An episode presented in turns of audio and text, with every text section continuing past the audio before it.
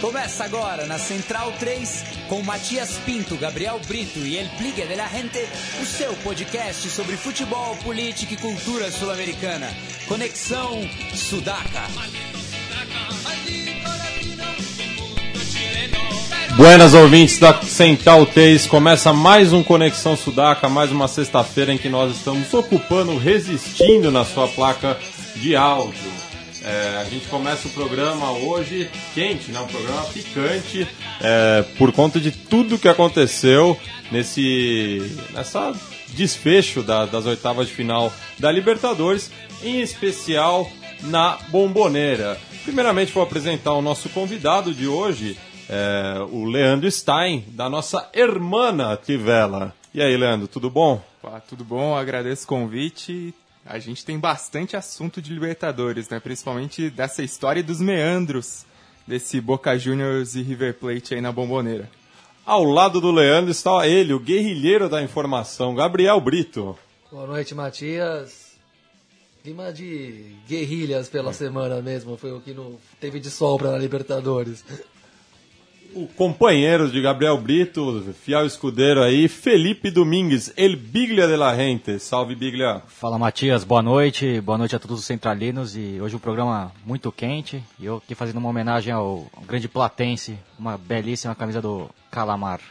E com uma campeira, assim dizer, é uma campeira, né? Uma campeira. Uma camperita de la Cadê, está o nosso Leonardo Lepre Ferro, colgado aqui no alambrado da, do Conexão Sudaco. Boa noite, pessoal. Estamos aqui tentando digerir ainda tudo que passou ontem, né? E tentando tirar conclusões de milhares de fontes.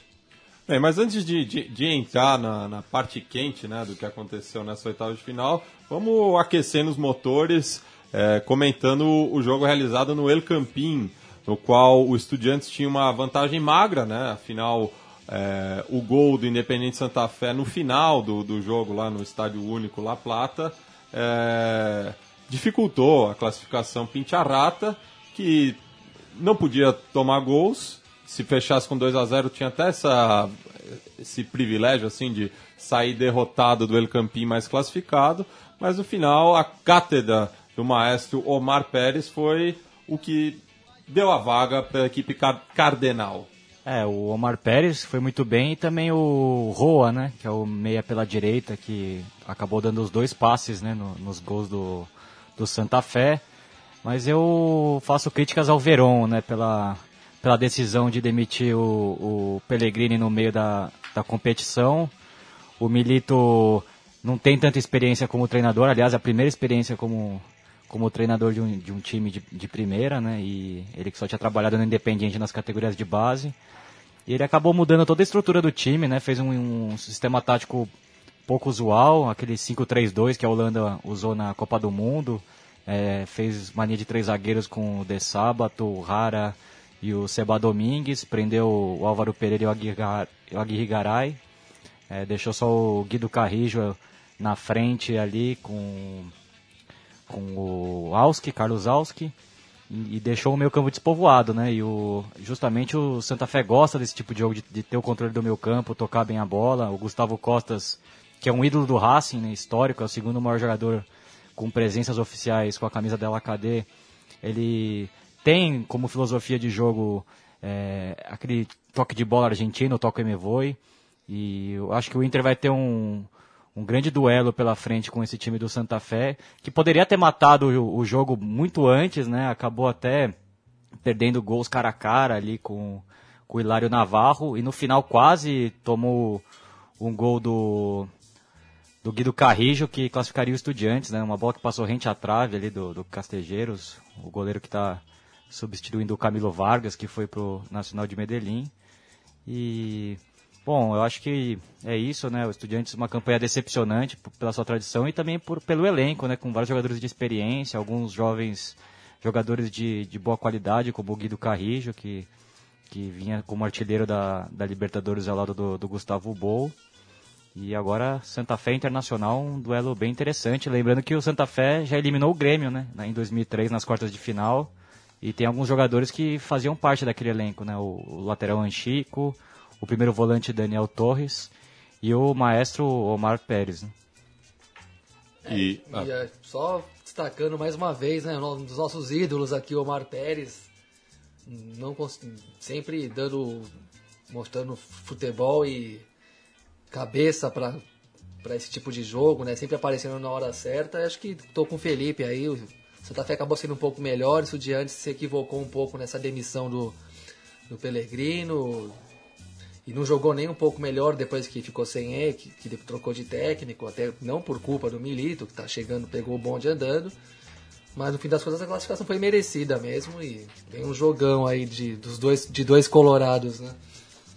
Entendi. Já que falou da classificação do Internacional, é, o, que, o que se viu no Beira Rio? Você acompanha esse jogo, Léo? Bom, acompanhei os dois jogos e que jogos, né? A gente viu dois times de peito aberto se enfrentando tanto no Independência quanto no Beira Rio. E impressionante como esse time do Internacional, além de é, estar bem encaixado, ele assim está sendo muito preciso, né? É, o Diego Aguirre montou um time assim bem com uma cara um pouco uruguaia, né? Um time é, que se fecha razoavelmente bem e que tenta aproveitar o contra-ataque. Isso deu espaço para o Atlético Mineiro. O Atlético Mineiro, é, assim, se for tirando o placar, o Atlético Mineiro foi até melhor. É, atacou mais, poderia ter empatado o jogo muito bem. É, mas a, a precisão do Internacional e a estrela do Valdívia impressionam, né? O gol que o Valdívia fez, é, assim, é impressionante para um garoto, né? O grande lançamento do Lisandro Lopes, ele pegou, viu o Vitor adiantado, deu o toque por cobertura com uma calma tremenda e abriu o caminho para a vitória. E além disso, acho que é importante destacar o Alisson, né? Enquanto o Inter não estava segurando tão bem as pontas na defesa, é, o Rodrigo Dourado, que é um, tem feito uma grande Libertadores, não estava tão bem nesse jogo, mas quando o Inter era exigido, o Alisson fez grandes defesas e, assim, no segundo tempo foi o, o nome do jogo, né? É, e o Valdívia que, por favor, né? Muda, muda de nome Só logo. falta isso pra carreira dele é, se confirmar. Deslanchar. A maldição vai Coloca pouco pica na- ali na, na, na, na camisa. Já, já era. É, se, se continuar vivendo na sombra do, do, do Valdívia original, o caminho não é dos melhores, né? Mas é incrível, né? O campeonato que ele vem Que fazendo, estrela. o ano né, que ele vem fazendo, ele fez gol no Grenal, na, na decisão também muito decisivo, 10 gols na temporada.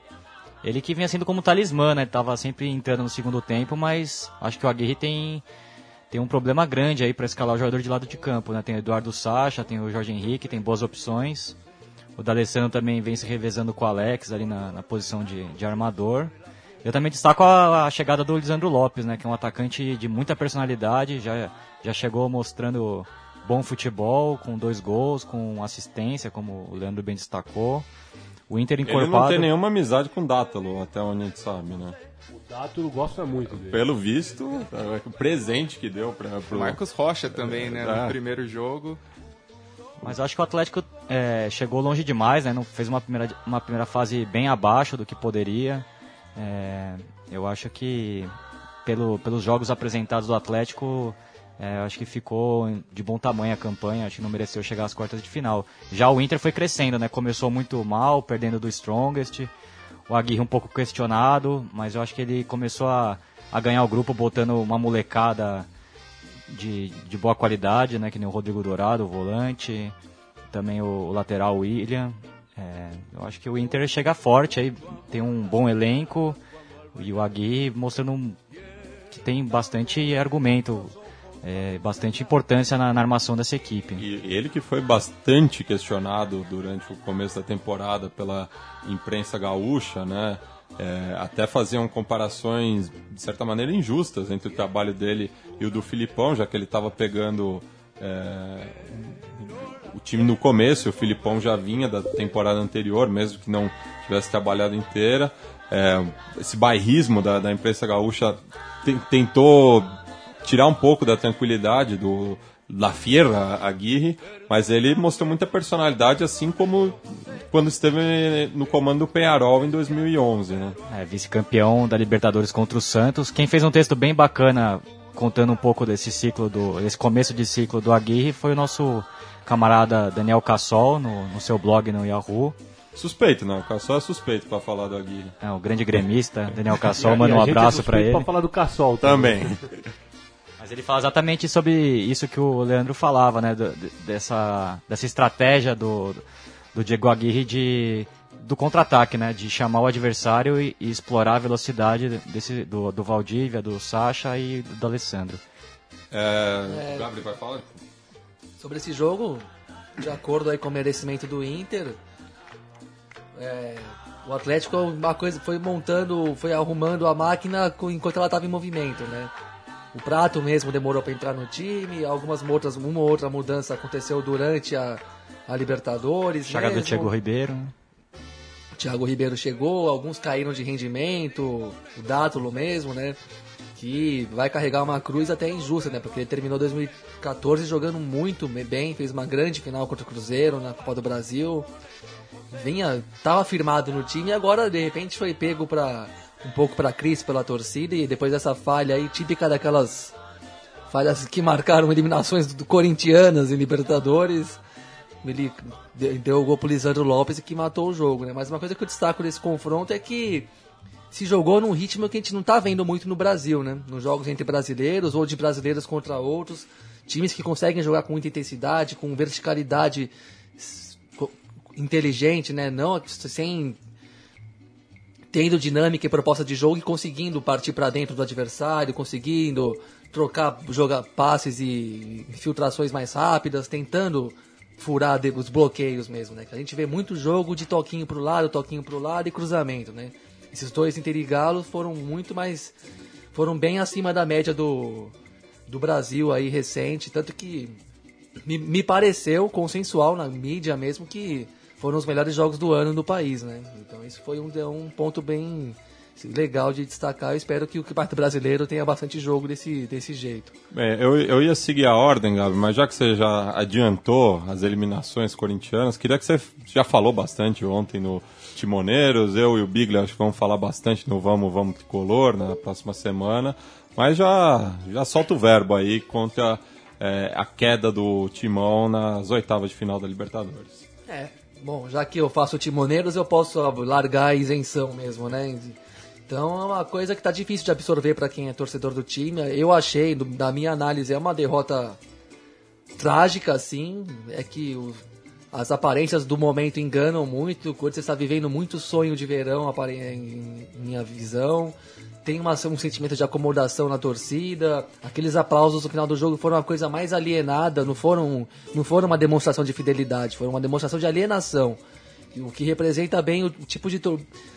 a, a mudança do público no, no estádio de hoje, né? No Itaquerão, que não, re- não recebe as pessoas de Itaquera, né? Como eu dissemos ontem. Não à toa tinha 7 mil no treino de véspera. Não foi um surto de fanatismo da torcida. Foi coisa de quem claramente não queria, foi pra lá conhecer o estádio. Era de graça entrar, né? E, bom, falando do jogo, o Guarani mereceu amplamente a classificação dos dois jogos. O Corinthians subiu no salto, entrou em campo também dominada pelo sentimento de alienação, acreditando que jogaria contra um time pequeno. É inadmissível, inadmissível mesmo, assim, sem nenhum exagero, o diretor do seu time ir lá na cancha do time visitante e falar que é um presente de Deus aquele adversário. Tem que ser castigado, né? Além de demitido, né? Mas merece. É um Corinthians que, não tá, que eu não reconheço, não, não dá para se identificar com esse Corinthians, infelizmente. É um time que está é, apartado da sua, do seu espírito, da sua cultura, da sua torcida historicamente mais presente, atuante. Então isso entrou em campo, esse clima esquisito que paira no Corinthians hoje, né? E na psicologia a gente faz diagnósticos, né, a partir do, da, dos, dos comportamentos e análise desses comportamentos da pessoa, né? E dizem que você estabelece um perfil ali psicológico a partir da repetição e padronização de um certo comportamento, né? E essa derrota do Corinthians que, ne- que a gente não reconhece, que parece que deixou a alma em casa, ela não é inédita, não foi um acidente isolado. Se a gente for buscar no tempo, voltando, 2014 para o Atlético Mineiro foi o mesmo tipo de apatia que tomou conta do time em campo, de atuação, é, digamos, sem o espírito de guerra, que o futebol é uma guerra, como diz o Toro, é, é muito mais sangue, suor e lágrimas do que arte. Quem joga acima da média hoje no mundo inteiro são três, quatro times, o resto tem que suar muito mesmo para ganhar de qualquer um. E o Corinthians não entendeu isso, perdeu assim pro Atlético Mineiro também no ano passado. Em 2013 teve aquele pênalti do Pato também, no que foi um absurdo, uma coisa de quem não tá não sabe o que tá fazendo da vida. Então é, tá, tá virando um comportamento padrão. É por isso que a gente fala que o Corinthians anda sem alma. Não é um jogo ou outro, tem sido reiterado. Isso, isso definiu o confronto para mim. Corinthians não entendeu o que era para fazer no Paraguai, que era para jogar, para buscar o gol. O Guarani entendeu que o jogo estava mais controlado do que parecia, que dava para surpreender, criou coragem naquele segundo tempo, mereceu os gols que fez. Chegou aqui, uma linha de cinco ali, ferrenha. A gente sempre fala que os times paraguaios são muito disciplinados taticamente. Não foi diferente. O Corinthians tem meias que não são brilhantes. O Renato Augusto e o Jadson não conseguiram criar nada de diferente. Só uma jogada que o Guerreiro perdeu frente a frente, mas não é uma criação constante, contundente, que cansa a defesa do outro time.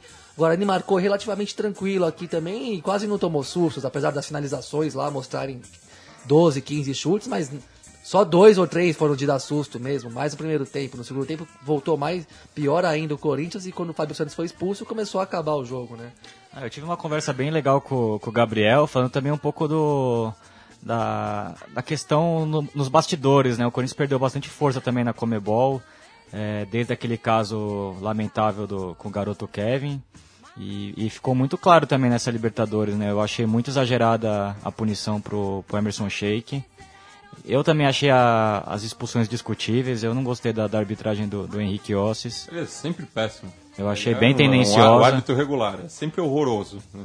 Eu achei bem tendenciosa e algumas outras medidas da Comebol contra o Corinthians. Talvez dessa briga política do André Sanches com o Marco Paulo Deonero, que agora tem, tem uma clara força como presidente da CBF. Eu queria, Gabriel, que você falasse um pouco é, dessa nossa conversa, da sua opinião. daquele aquela coisa inqualificável que foi o Boca e Corinthians no Pacaembu, a gente tem orelha em pé quanto a isso. Mas o time, foi, o time foi tão lamentável que não dá nem pra reclamar na arbitragem. E até acho que não foram tão erradas as expulsões, não. Sabendo qual é o perfil de arbitragem, sabendo que você tá mais no foco. Você, aquela entrada do Fábio Santos foi de quem tava perdendo a cabeça mesmo e deu a brecha. Também acho que tá muito obscura a Comebol, politicamente tá um buraco negro. É uma lógica sinistra que o futebol americano tá passando, assim. Saiu o Ricardo Teixeira, a CBF piora. Saiu o Grondona, a AFA piora. Saiu Leosa, a Comebol vira uma terra de ninguém que ninguém entende o que está acontecendo. É, esse vácuo de poder, ele é sentido sempre tá quando, latente. quando a máquina tá viciada, né? E foi de uma tacada só, né? Sim.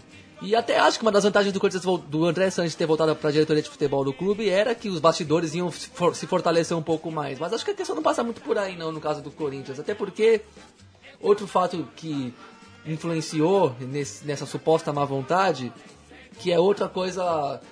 Outro episódio lamentável da história do Corinthians que tem a ver com a morte do Kevin Espada. A morte em si é uma tragédia, uma cagada, a gente não vai discutir isso aqui, é óbvio do que do, do da, da, da, besteira que foi aquilo, do equívoco que foi, da falta de noção do cara que soltou o foguete lá.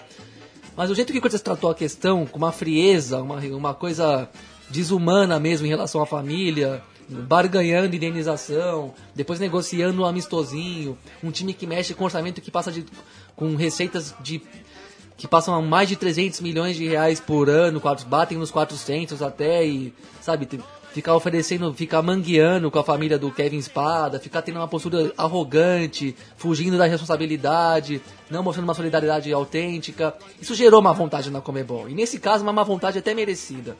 Então, o Corinthians tem que primeiro olhar para si, fazer uma autocrítica séria, uma reflexão séria do que, do que, que ele tá virando, do que, que ele quer ser da vida ou deixar de ser. Então, por isso que eu Tá um horror o bastidor da Comebol, mas no caso do Corinthians especificamente, não dá para falar nada sobre isso nessa eliminação pro Guarani. Foi uma, foram duas partidas horrorosas na qual não se fez nenhum gol em 180 minutos de um time que supostamente pequeno e fácil de eliminar. Mas né? o Guarani teve muitos méritos, né? Como, muitos, como vocês. Muitos. É, eu queria até que o Leandro falasse, né? Já que a, a Tivela foi um dos poucos meios de comunicação que é, mostrou que time o Corinthians ia enfrentar. Porque para todo mundo era um time paraguaio ali. É, mais uma, uma galinha morta. É, acho que no fim das contas o Corinthians deu um pouco o pescoço para o Guarani morder, né? Porque o jogo que o Corinthians fez, como o Gabriel falou, no Paraguai foi lamentável, foi uma partida apática do Corinthians e que, de certa forma, principalmente no segundo tempo, é, abriu para aquilo que o Guarani queria. É, o Corinthians é, assim entrou de um jeito muito, muito desleixado, como tinha sido parecido com o jogo contra o, o Danúbio no Paraguai, é, no Uruguai, e se expôs, é, tomou o gol no frango do Cássio, e aí quando tentou se recuperar, quando tentou pressionar, é, fez aquilo que o Guarani queria, que era segurar a pressão, mas ter o espaço para o contra-ataque. E, assim, no segundo jogo me lembrou muito o Corinthians é, pré-título da Libertadores, né? Que era aquele Corinthians que perdia a cabeça fácil no momento decisivo no Campeonato Sul-Americano. É, assim, eu fiquei mais prestando atenção no jogo do Atlético e Inter, porque era o jogo que eu estava cobrindo para Trivela, mas estava de rabo de olho no Corinthians. E assim, quando eu vi as expulsões do Fábio Santos e do Jadson, veio na cabeça direto Coelho, é, o Roger, polonês. Kleber lá em 2003. É, né? me lembrou exatamente isso o Corinthians que perdeu o rumo, assim, que não estava conseguindo fazer o que precisava fazer, né, com o Guerreiro mal em relação ao que a gente viu o Guerreiro no começo do ano. E, assim, perdeu qualquer rumo e aí se abriu, tomou o último gol, fechou o caixão que foi para assim, selar mesmo a humilhação que o Corinthians sofreu. Então agora a gente vai para o nosso primeiro quadro da noite, que é o, o quadro Que Lindo é el Fútbol. A gente vai ouvir a narração do narrador Bruno Pont, é, de uma rádio paraguaia. Você lembra qual era a estação? Ah, não lembro, Matias. Será que é a 780M do nosso amigo Rubem Dario Orué? Enfim, vamos ouvir aí a narração, um relato bastante emocionante é, desse gol do Guarani no estádio de Itaquera.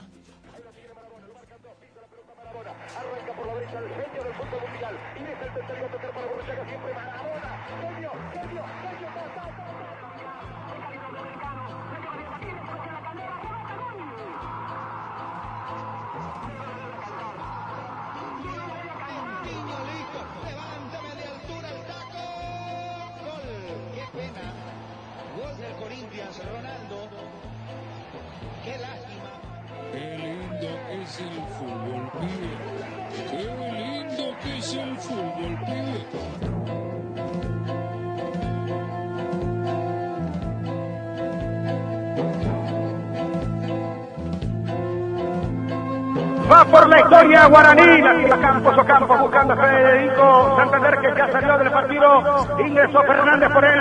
Vamos a ver. Espera Fernando Fernández. Sube de la cruz. Línea de fondo. Vamos de la cruz. Levanta para el remate. Le queda queso.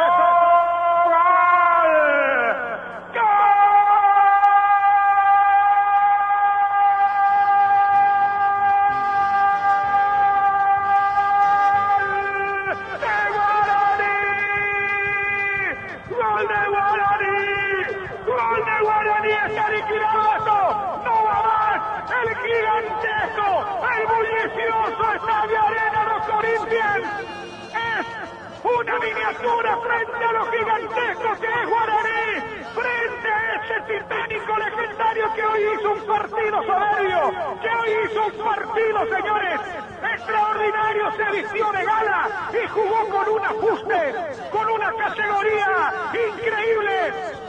Hay que admirar lo que ha hecho Guaraní esta noche, señores, jugando como esos grandes la Copa Libertadores. Faltam adjetivos aí para o nosso companheiro é, da rádio paraguaia, mas realmente o Léo estava falando aqui em off que o, o, Guarani não ganhava um jogo fora na Libertadores há mais de 40 anos. Né? É, a última vitória tinha sido contra o, o Rangers lá do, de, de Talca, de Talca é. No Chile para a Libertadores 70. Né? Então, 45 anos aí que não tinha uma vitória aborígene fora dos seus terrenos. É, mas o, uma das coisas que o Clasher, o nosso amigo Rafael Clasher Sanz, me destacou hoje é que ele, olhando as participações históricas do Palmeiras na Libertadores, o Palmeiras da Academia também foi batido pelo Guarani numa primeira fase dos anos 60 ali. Então é um time de tradição que merece o respeito. Estou aqui vendo no Twitter o Guarani, o presente de Deus, né? É, anunciando o jogo com o Racing, né? Que, que amargura que me dá. Desculpa a parcialidade do comentário. Agora, que tal os preços dos ingressos? Você, alguém sabe a cotação do Guarani pro Real? Putz, eu fui ano passado, mas é, eu detesto fazer conversão, então eu sempre apago isso na minha cabeça. Enfim, graderias 10 mil Guaranis, plateias 30 mil, preferenciais 50 mil, visitantes 200 mil Guaranis. O Léo tá buscando aqui a cotação do, do dia. É, tendo até uma, uma piada engraçada, vai, vamos, estamos na merda, vamos rir mesmo, né?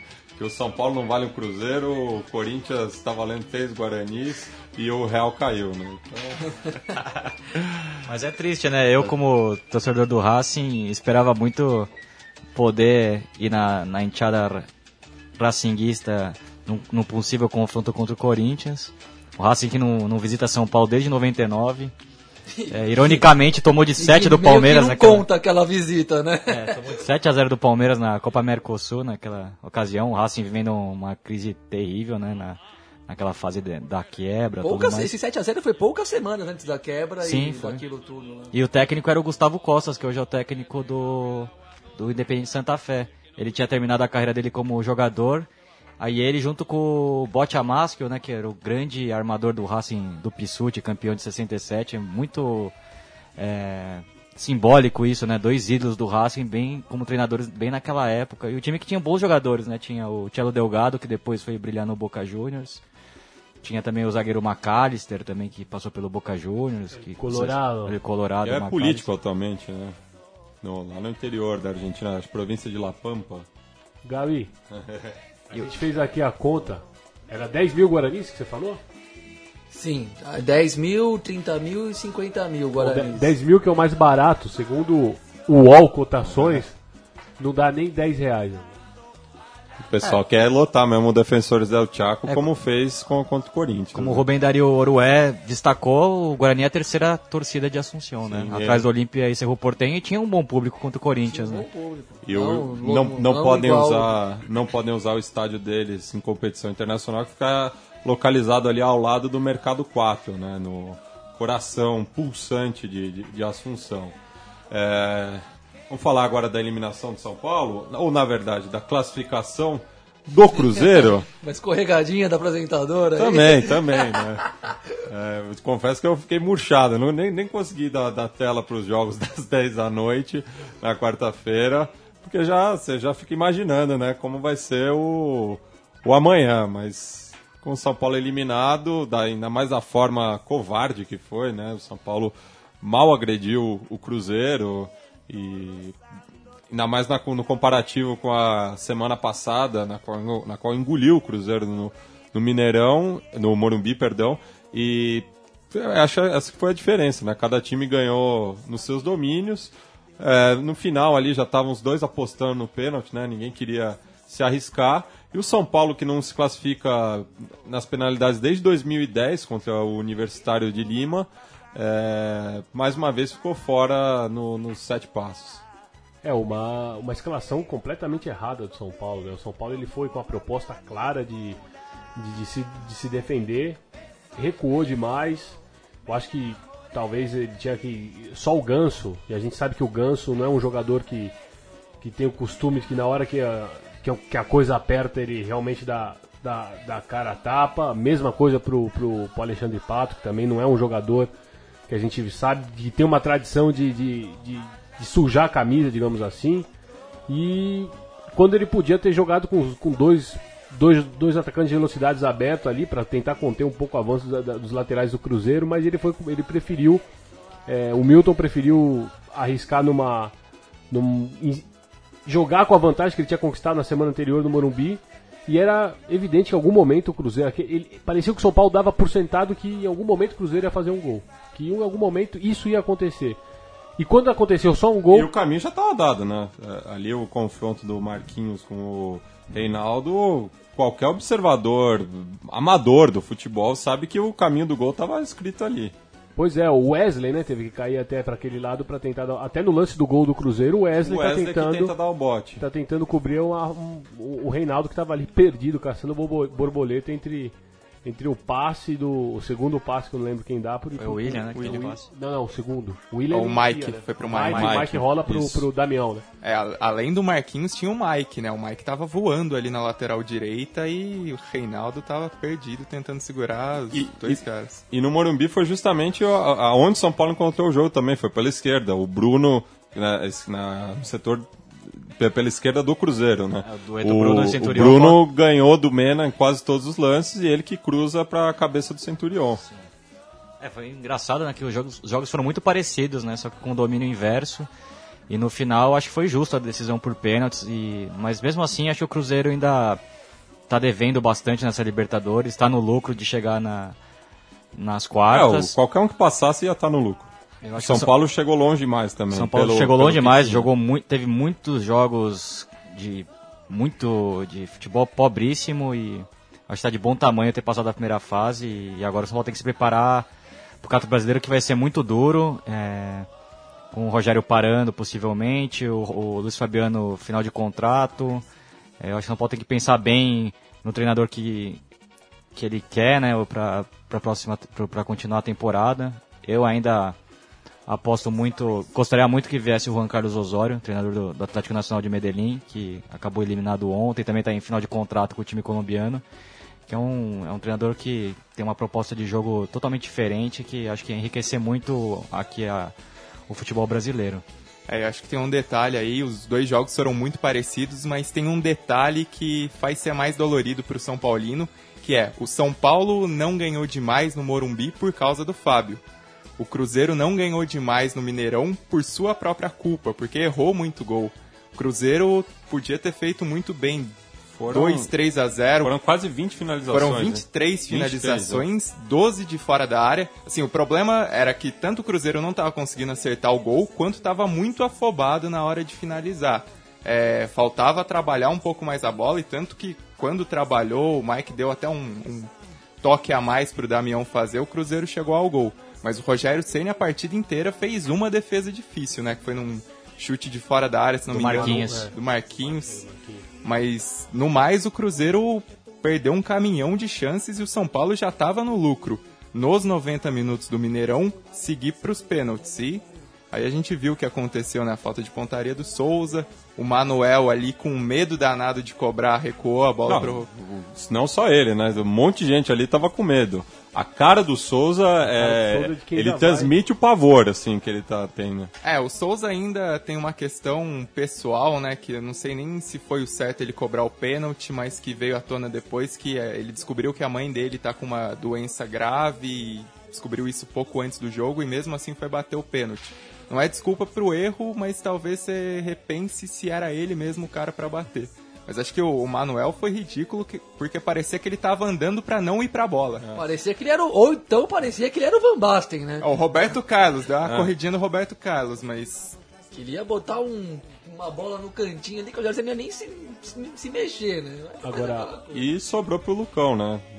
É, isso que eu achei triste, o mais experientes deixaram o menino achei na que- fogueira. Denilson e Tudo Tolói bem que já- jogaram na Europa não tudo bem. baterem pênalti. Pois é, tudo bem que já era o sexto pênalti, já é aquela coisa que já, já começa a ficar meio solto, mas ainda assim, sexto pênalti. Mas é o sexto pênalti num time que Sim, o, o que batedor é o goleiro. É, e- São, são 10 jogadores de linha, não é que nem o Deola. É, foi obrigado, foi coagido a bater um pênalti. É, então, tinha metade do time pra bater o pênalti ainda. No sexto pênalti não tá tão, não tá tão desesperador. Aí assim. você coloca pro zagueiro menos experiente bater o, Não, o- ainda o- mais o quando você pênalti. acabou de ganhar a moral de um que, que o Cruzeiro teve a chance de fazer o gol e ganha. Se o Manuel marcasse, acabava, né?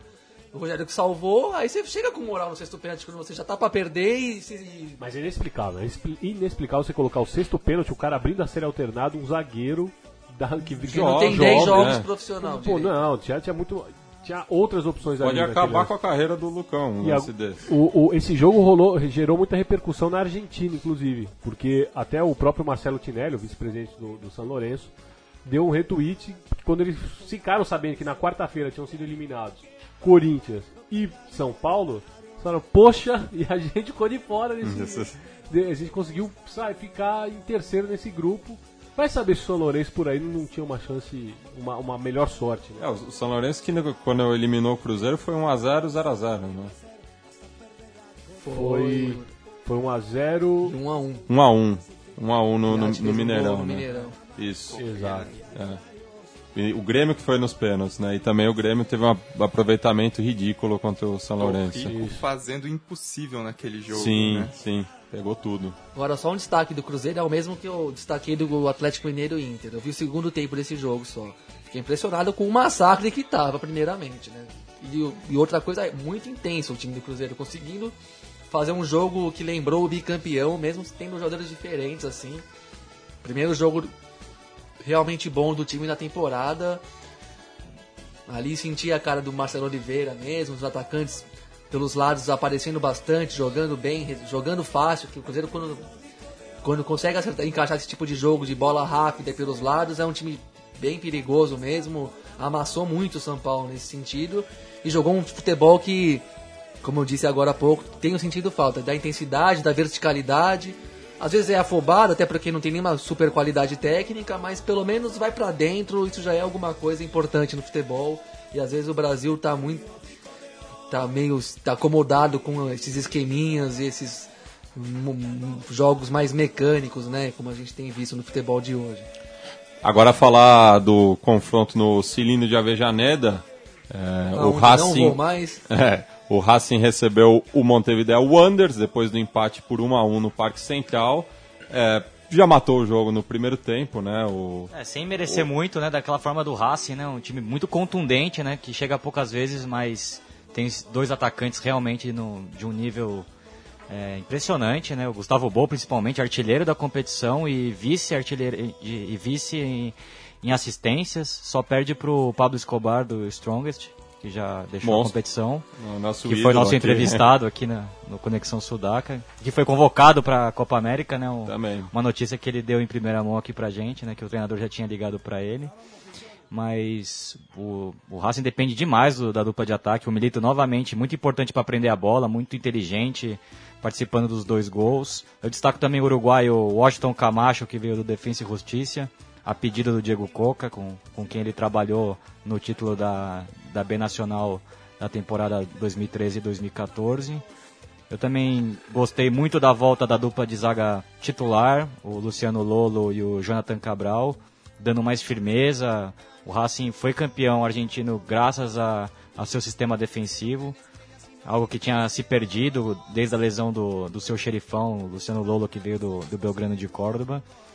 É, o Gaston Dias também voltou a ser titular, ele que é, depois do, do título foi perdendo espaço por Marcos Acunha, pro Fa- Facundo Castijon.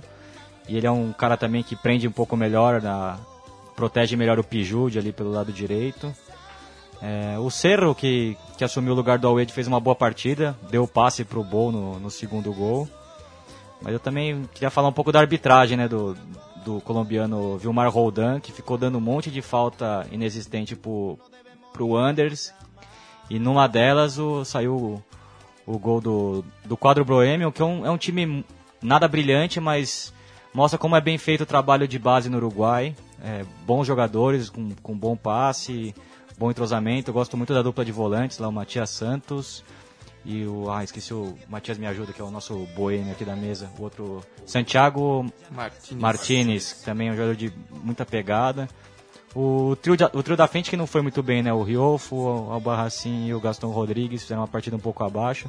O atacante perigoso, altão, o Bellini, deu bastante trabalho no, no confronto pro Racing. É, tanto é que o- o- os três do meio acabaram sendo substituídos, né? Sim. Mas correram muito também, deixaram tudo. É, o time que acho Entrou que o muito- Raimundes, que tem feito uma boa temporada. Aí o outro menino que veio do Nacional, o Márcia, também, o Márcia grandalhão. também. Mas acho que o, é, uma campanha muito aceitável pro, pro Anders, pro, pro torcedor boêmio é, se orgulhar dos jogadores. Fez partidas é, duras contra o Boca, principalmente na bomboneira, né? Em casa foi, não foi tão bem o, o Anders. É, o Wanderers que não disputava uma fase de grupos desde 2002, quando estava no grupo do Boca também, mais o Santiago Wanderers. Mas um belo E- trabalho do Alfredo Arias, né? O, fez uma série muito digna contra o Racing, merecia ter vencido em Montevideo. Ficou barato o empate pro Racing. É, se não fosse o... E não merecia ter.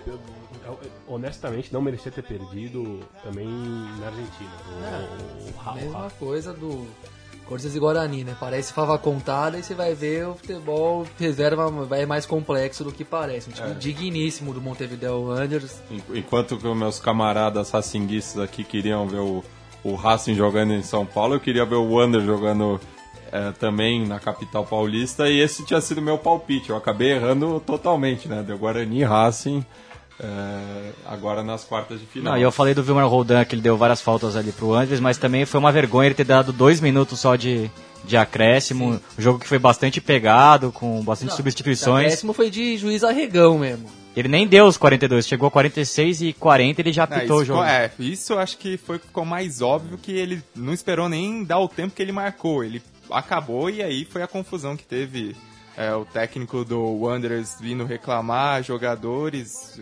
Foi ridículo. Esse é outro árbitro regular, né? Vilmar Roldan, assim, Muito a quantidade fraco, de né? arbitragem ruim que ele faz é impressionante. E árbitro, e, e tanto ele quanto o Ossis tem uma moral gigantesca também. né? O Amarilho é outro que de- Também, é né? Deus lá na Comebol. É. Então então, a gente tem que pontuar uma coisa, né? Porque a gente diz que gosta da- do estilo de apitar jogo da Libertadores. O estilo, a- a- a- o que tá na arbitragem teórica do, do jeito da Libertadores. Mas ao mesmo tempo, né? É uma obscuridade em cima da outra, né? Toda vez tem jogo que você fica com a Tem pulga atrás da orelha. né? Toda vez. Na Copa Sul-Americana do ano passado, que é um torneio menos, que de menos visibilidade, a gente tava toda semana aqui cornetando um jogo também. Parece que pesa muito ainda os bastidores. daquele Nacional de Medellín, Vitória, que o Vitória teve um gol anulado que até hoje Inexplicável. é uma coisa que, assim, uma das piores coisas que eu já vi, só que é um jogo que ninguém vai lembrar tanto. Bom, agora o Racing pega o, o Guarani e vale lembrar que o Guarani já ganhou do Racing 2 a 0 lá em, em Assunção. Chaco. E aquele 4 a 1 em Avejaneda foi muito enganoso. é, o Racing vencia por 2 a 1 ali até os 35 minutos. Um jogo pau a pau com, com o Guarani. Depois o, o treinador espanhol Fernando Ribeiro mudou o esquema tático do time, fez essa linha de 4, essa linha de 5, 4 no meio e 1 na frente, só o Santander. Deixou o Fernando Fernandes, que fez o gol contra o Corinthians, no banco. E eu acho que ele vai vir com esse esquema pro Racing bem fechadinho. O Racing tem dificuldade com um time que joga assim. E vamos ver, né? Vai depender muito do também do, da condição física do Milito, que claramente está jogando no sacrifício. E sem ele, o Racing é outro time. Agora, falar brevemente né, do penúltimo jogo dessa semana. É, vamos inverter. É, vamos falar primeiro do que aconteceu no Atanásio Girardot para deixar ao- as cenas lamentáveis da bomboneira pro, pro final. É, o Biglia, que é bastante fã, né, confesso, do Juan Manuel Osório, é, pode falar também da despedida desse técnico da presente edição da Libertadores. É, muito triste, acho que o Nacional de Medellín deixar essa competição. É um time que, a meu ver, joga o futebol mais bonito aqui da América do Sul, não de hoje. Mas o Osório foi mal no primeiro jogo. Ele, a imprensa colombiana critica muito a troca de formação que a equipe tem, é tática, tanto no desenho tático, como também jogadores multifunção. Né? Ontem o Valência, que é lateral, jogou de, de meio armador. O Farid Dias, que também é lateral, jogou como primeiro volante. Então o Osório faz muito essa, essa mudança de posicionamento e tal. E pegou um time pela frente muito duro, né? O Emelec tem sete jogadores convocados para a Copa América. É, o goleiro Dreira, o lateral Narvaez, o, gole... o zagueiro Achillier, o lateral Bagui, é, o volante Quinhões. Lastra, o Quinhões ontem foi expulso. E também tem os dois garotos da frente que são muito bons de bola, já tinham mostrado isso contra o São Paulo ano passado, o Angel Mena e o Miller Bolanhos. E é um time duríssimo aí. Eu acho que tem um. Vai ser um confronto muito bacana contra o Tigres. Vai contar muito também. O, o Tigres está no meio do playoff do, do campeonato mexicano e talvez pese um pouco isso, enquanto o Emelec já, já, já abdicou do, do título equatoriano após perder o clássico para o Barcelona no último domingo. O LDU tá, a LDU de Quito está muito à frente, né? Sim, vai disputar o título Com o Independente, Independente Del Valle. del Valle, exatamente. E foi um jogo é, atípico, né? O Pedro Quinones foi expulso é, ainda no primeiro tempo. É, aí depois disso, o Juan Carlos Osório botou o time para cima mesmo. Armou uma linha de três, quatro, é, quatro no meio campo, botou dois grandalhões na área. E pressionou muito o time do Emelec o, jogo, o segundo tempo inteiro. Acabou fazendo gol até cedo, ali aos 15 minutos. O gol do, do Henrique de cabeça, o zagueirão pressionou, teve bola na trave, o Dreyer pegou duas ou três bolas também importantes. É, Nacional também mostrou argumentos para passar para as quartas de final, Mas o Emelec também merece pelo processo longo, já desde o Gustavo Quinteiros, que é o treinador equatoriano, que acabou deixando o cargo é, para o argentino Omar de Felipe, que tem uma história bem interessante, é o ex-combatente da, das Malvinas. Eu acho que o Emelec vem forte aí, quem sabe chegar numa semifinal com o Internacional seria um confronto muito duro, eles que já se enfrentaram também na primeira fase. É, e uma coisa que eu senti falta no Atlético Nacional foi entrar antes o Julian Merria, né, que é um jogador assim extra classe, muito talentoso, que começou a partida no banco. Quando eu vi a escalação, eu estranhei um pouco. É, independente de, do time ou da escalação, é um jogador que poderia decidir numa bola e assim, acho que para quem viu o jogo contra o Libertar, é, foi um jogo para se encantar com o Merri, o que ele fez naquela partida. E assim, se for para apontar alguma surpresa, algum finalista inédito da Libertadores, acho que apontaria o Emelec, que é uma equipe muito bem montada, uma equipe de força física, uma equipe que tem seu plano de jogo muito bem desenhado, é, uma defesa extremamente experiente, né, jogadores de seleção, é, mesmo dos cinco aí, né, os quatro de linha e o goleiro, o único que não, não foi convocado para a Copa América é o Guagua, que era da seleção também. E tem dois grandes talentos na frente, principalmente do lado direito, né? É onde cai um pouco mais o Bolanhos e o Mena também vai um pouquinho mais para o lado direito com o apoio do lateral do Narvaez. Então, é, acho que o Emelec, até pelo chaveamento, se a gente tiver o confronto de dois brasileiros ou de dois argentinos na semifinal. O Emelec é um time que, assim, se fosse para fazer alguma aposta aí diferente, é, é, um time bem interessante. E até uma coisa que, que é bom pontuar, é, eles não jogaram no Jorge Capoel esse jogo das oitavas de final, mas é um caldeirão e, e é um estádio difícil de se jogar na Libertadores que pouca gente menciona. É, o Emelec tem um bom aproveitamento dentro de casa. E em Manta também. É. E em Manta também. É. E, assim, é uma pressão danada, não tem altitude em Guayaquil, mas é uma pressão tremenda da torcida e o Emelec costuma aproveitar bem esses jogos dentro de casa.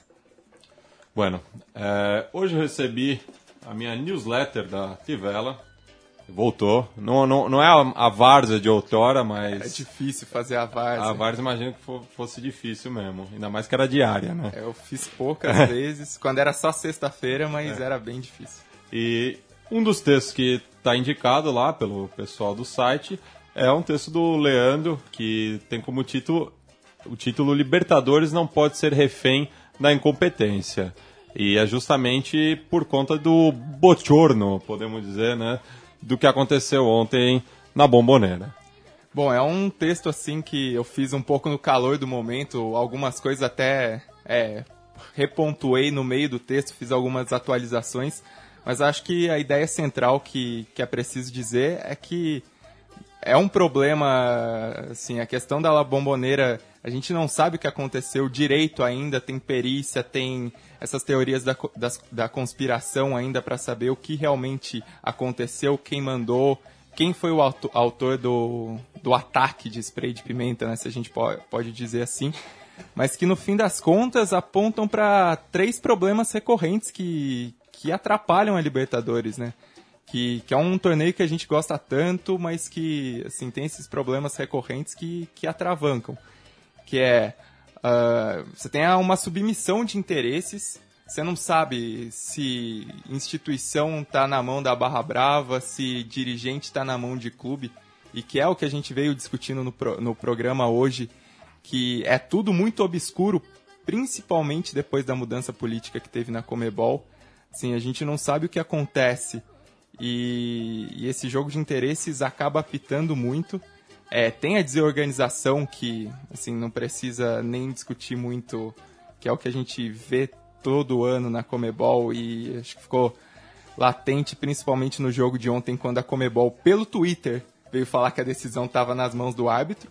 Que é... e, um, e um árbitro que primeiro ano arbitrando é, Libertadores. Né? É, assim, acho que tirando nesse momento, assim, que uma situação totalmente atípica, acho que o jogo em si ele até apitou razoavelmente bem, jogo ruim, enfim.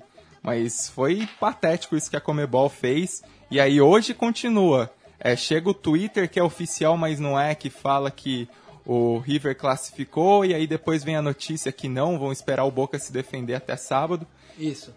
Então, a gente não sabe, não sabe o que, que vai acontecer. E outro problema que aí talvez mude dessa vez e a gente tem que ver como é que vai ser é a impunidade, né? A impunidade impera e são os casos, acho que o caso do, do Kevin Spada é o mais emblemático nesse sentido da falta de punição e a gente fica esperando para ver o que a Comebol vai fazer. Lógico que se a Comebol punir de uma maneira exemplar, não vai resolver o problema que é, é bem mais profundo, é um problema assim que, que tá, é, tá dentro da, da sociedade, né? Da própria a institucionalização dessa violência, assim, que acontece, infelizmente.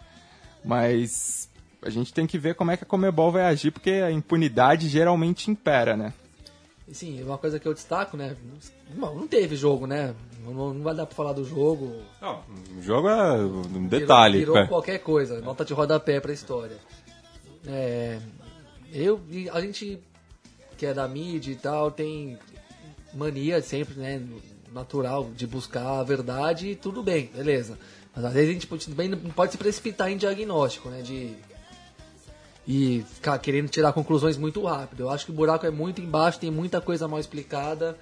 Já tô vendo um direcionamento da mídia aí pra falar todo, falar um monte da torcida, culpar os violentos, os barras, as organizadas, criar, reforçar todo aquele discurso que a gente sabe o que tem por trás, o que, que tem um esconde um outro projeto por trás. que Ninguém é a favor da violência, da estupidez, mas eles querem dizer que tal tipo de torcedor sempre é e não é bem assim. Tanto é que quando o, o River estava saindo, é, quando já tinha a partida já estava suspensa, o pessoal da plateia atirou milhares de coisas para dentro do campo, sendo que aquele é o, o do seu setor, vamos dizer, nobre, né, da, da bomboneira. Então é um pro- É, problema então. geral, né, de comportamento de quem vai a, a, a esse É, estádio. tomar entre cuidado outros. também com o modelo de estádio, né? Eu vi muita gente falando, ah, não pode ter jogo na, na, em La né? Bomboneira, porque a La Bomboneira é antiga, aquela Bomboneira é isso, aquilo, até dentro da Fox mesmo, escutei. Sim, claro. Hoje o que Datena quem falando quer festa também, parece que Datena, quem quer festa... O que o Datena- é. o que o Datena quer falar? Ele só fala de facada e tiro e agora ele vai falar de futebol, Libertadores e La Bombonera, sabe?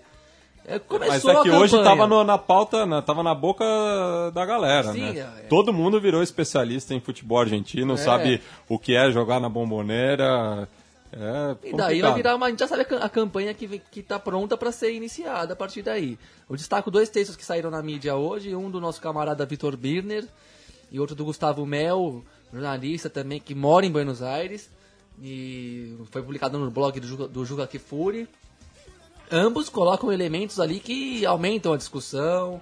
Colocam, tem muito interesse político. A gente sabe que as torcidas e a política e os partidos ali são muito imiscuídos. Tem uma, então, o Gustavo Mel, no texto dele, levanta as possibilidades de isso ter relação com ele- interesses eleitorais. Não se sabe se pró ou contra o Macri, ex-presidente do Boca, que vai ser candidato a presidente contra o kirchnerismo esse ano, tudo indica. É, até, tipo, a gente tava conversando ontem à noite por, via mensagem, foi uma das primeiras coisas que eu pensei. Como um- um- um- um torcedor tem tanta facilidade para fazer o que fez, ele tem, tem que ter o apoio de alguém Tem graúdo que ter lá em alguma cima. coisa, né? Tem que ter algum facilitador no É. meio do caminho. E outra coisa, teve aí teve a perícia hoje da- no estádio, falaram que não foi. Não, não se partiu da torcida, e nesse texto do Vitor Biner ele coloca uns vídeos ali que mostram as imagens por dentro, e os jogadores do River, em momento algum, eles reagem de forma é, realmente como quem acha que veio da torcida, o gás, eles olham pra dentro, eles xingam um policial, um dos jogadores, o goleiro reserva, xinga um policial, tá, sabe? Só, é, é, aí eu só permita discordar um pouquinho, porque na verdade já estão rolando três grandes versões. né? Tá rolando a versão que é do River Plate, tá rolando a versão que é do Boca Juniors e a versão do- da polícia. Então só pra gente confrontar um pouco os fatos. O Kantiachena acabou de dar o, o resultado da- da- da- dos peritos, que vai em contra do que dá o resultado que dá o Olé. Então pra, nem eles lá estão falando a mesma língua. Segundo o Kantiachena, é, o, que, o resultado da perícia diz que o gás pimenta não é o mesmo utilizado pela polícia. Segundo o Olé, não o gás pimenta partiu de, de, de, de, fora para dentro do túnel, mas de dentro do campo. E aí eu vi também esse vídeo que o Vitor Biner colocou, o texto dele também está muito bem armado, inclusive. Esse, esse vídeo que o Vitor Bini colocou no texto dele era um, te, era um vídeo que estava rolando de um Twitter da La Doce, do La Doce Twitteira. E ali eles, eles têm, têm uma pequena distorção, porque eles colocam a legenda do, do que fala o goleiro reserva do River Plate, que não, não bate com o que ele fala de verdade. Porque ele fala ali, é, ele fala, vou sou cúmplice, vou sou cúmplice. E, aba, e embaixo eles na legenda eles colocam, é, é, fui tevoso, fui tevoso, alguma coisa desse tipo. Então eles, na verdade, lá eles também não sabem o que, que é. Realmente não há nenhuma prova ainda concreta de que foi é, o torcedor do Boca Juniors. Como também não há nenhuma prova concreta que foi a polícia. Não, não tem nenhuma prova concreta de nada. Só que o problema é, são as imagens daquela aquela imagem que está exatamente atrás da manga, né? E hoje, se é para tem várias teorias da conspiração surgindo aí, e surgiu mais uma que é a que eu prefiro acreditar, que eu acho que é o cara que tem maior know-how para falar sobre tudo que aconteceu ontem, que foi o Gustavo Gravia, que ele deu um probleminha interno entre a um probleminha, o que virou um problemão, dentro da própria Barra Brava, por questões de repasse de dinheiro, mas eu acho que nem os caras tinham noção do que, que eles, do, do, do, que, que podia acontecer. Foi uma sucessão de casualidades, se alguém realmente ah, jogou o spray de pimenta ali, foi uma sucessão de casualidades do, do, do Ponzio, do, do Vangione, do Cranevita, eles estarem subindo exatamente naquele momento. Que, que, que a pimenta pegou no corpo deles e que causou tudo que causou. Então acho que foi, foi, uma, foi, foi uma coisa que realmente passou um pouco do, do, do, limite. Acho que nem, nem quem planejou fazer isso, se é que foi planejado, pensava que a coisa ia ganhar tanto, tanto vulto. Né? Mas, Léo, no mesmo livro do, do Gustavo Grabia, né, o La Doce, brilhante livro lançado pela Panda aqui no Brasil, ele, ele fala do. que a La Doce tem um histórico com o peronismo. Né? Eu queria que você falasse um pouco dessa relação política da Doze é, não, na verdade, realmente, é, é, é, essas, esses, esses.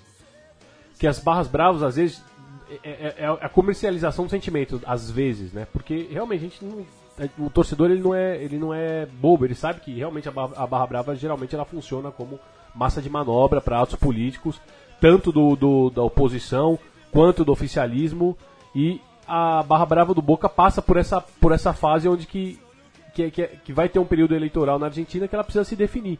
Quem está no comando da Barra Brava precisa se definir para quem que eles vão apoiar. Eles estão meio que nessa, tomando essa decisão agora. Mas é uma de decisão econômica. É uma decisão econômica. econômica não, não, é, uma, não é uma ideológica. Zero, zero ideológica. Tanto é que a, a, a Doce já apoiou a, a, a oposição ao justicialismo em outras vezes. O próprio peronismo não é uma unidade, né? Existem diversas vertentes. Mas o Rafa Dizeu tem, até no livro do La 12, tem uma, uma relação próxima com o Daniel Scioli, né? É, governador de Buenos Aires. Que... Macri, Sim, mas né? com o Macri também. E são os, os dois cabeças aí que estão. E a, até o, o, o, que está acontecendo na província de Buenos Aires, com já diversas equipes, é, que eu já citei aqui, com o Arsenal de Sarandi, Deportivo La Ferreri, o Chacarita agora também. Então, isso daí também pode estar sendo usado para minar a, a, a moral do, do Daniel Scioli, que é o governador da, da província de Buenos Aires e é o homem responsável pela Bonarense, que é quem faz a, a segurança é, fora dos limites da capital federal. Que da, daí é a Polícia Federal que toma conta da, da, da segurança né, da deportiva. Bem, queria agradecer a presença do Leandro aqui, que seja a primeira de muitas. Afinal, estamos sempre compartilhando as coisas aí um do outro, Tivela, Central 3. É, a parceria começou oficial este ano, mas que já vem de um, de um, de um tempinho aí. Né? É, eu que agradeço e, é, assim, quando vocês puderem me chamar, se puder falar de Libertadores, que a gente possa falar um pouco mais de futebol, né? Não Sim. dessas relações e, e dessa obscuridade que acontece na Comebol, vai ser melhor ainda. Obrigado, Leandro. E vamos encerrar o programa hoje com uma, uma justa homenagem, né? Do, do sul do Mississippi até o, o estuário da Prata, essa conexão blues, bluseira. É, é, uma homenagem ao B.B. King, né? Que faleceu hoje, é o grande guitarrista do, do blues, que em visita à Argentina em 92 acabou ficando amigo do Papo, né? Que é o grande guitarrista argentino, um mito do rock argentino que, que tinha uma veia bem bluseira. Ele abriu um show do do BB King em 92, o BB King ficou assustado com, com a qualidade técnica do papo e chamou ele para tocar com ele em diversos shows, inclusive em Nova York, no Madison Square Garden.